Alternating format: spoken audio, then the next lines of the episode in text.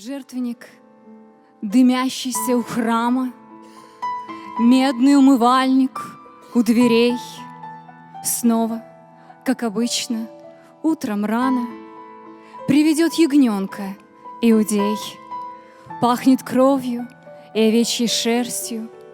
Он ягненку собственной рукой режет горло, Чтобы этой смертью ненадолго обрести покой — Почему я думаю об этом? Это было много лет назад, но страницы Ветхого Завета снова мой притягивают взгляд. Вот еврей униженно и скорбно своего ягненка привязал. Для чего описан так подробно жертвоприношение, ритуал? Первородный агнец, годовалый, Приведенный на виду всех, И теперь, заучено усталый, Приносимый жертвою за грех. Вот он сделал петли из веревок, На копытца тонкий надел, А совсем беспомощный ягненок На него доверчиво смотрел. И застыли руки в напряжении — Словно было все не наяву. Может, вспомнила его рождение В пахнувшем соломою хлеву.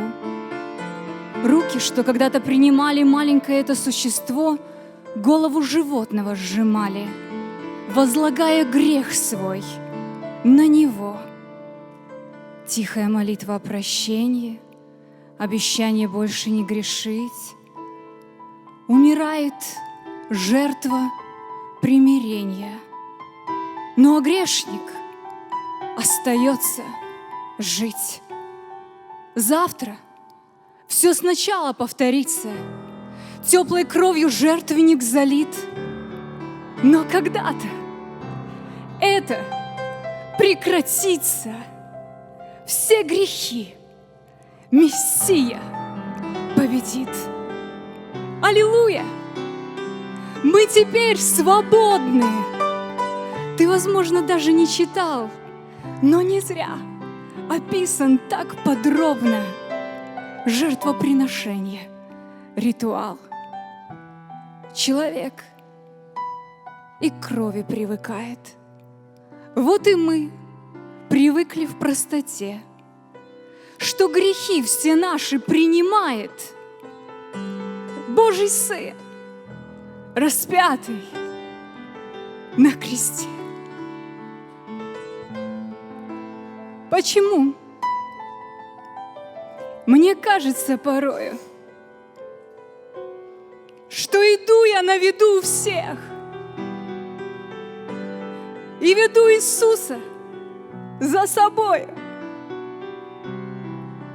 словно жертву за недавний грех. В покаянии молитве поздней я боюсь в глаза ему смотреть и своих грехов вбиваю гвозди, чтобы мне самой не умереть. Аминь.